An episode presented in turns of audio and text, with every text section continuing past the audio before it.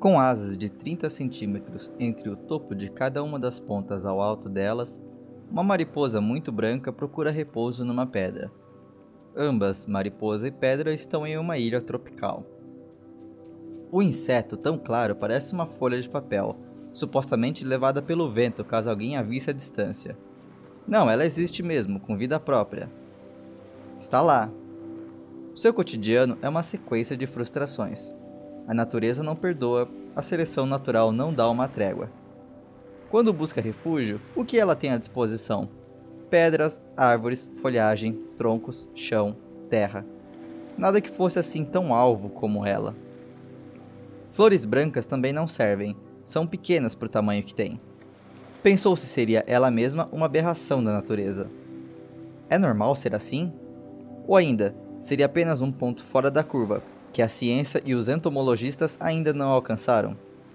Ainda se fosse uma borboleta que pousa com as asas fechadas, imaginou que poderia ter uma vida mais fácil.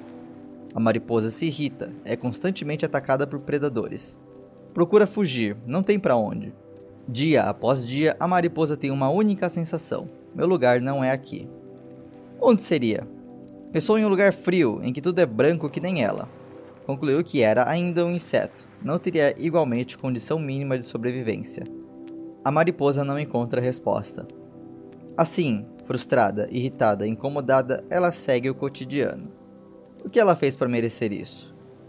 Porque todos insistem em olhar e apontar para ela quando a única coisa que faz é apenas estar ali. Não é uma condição, ela não é albina. Nem conhece outros pares que poderiam lançar uma luz ao problema. Ela está sozinha, e o sentimento de solidão a incomoda. Não resta nada mesmo.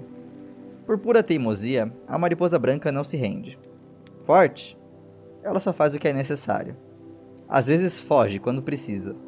Se é cansativo fugir por conta de aves e morcegos, por outra é fácil, já que não se vê pertencendo a lugar nenhum mesmo. As mariposas têm hábitos noturnos. É uma dupla jornada, já que, no período diurno, ela tem que se esconder ela provavelmente não está bem adaptada ao meio, deve ser devorada por ele. E quem está?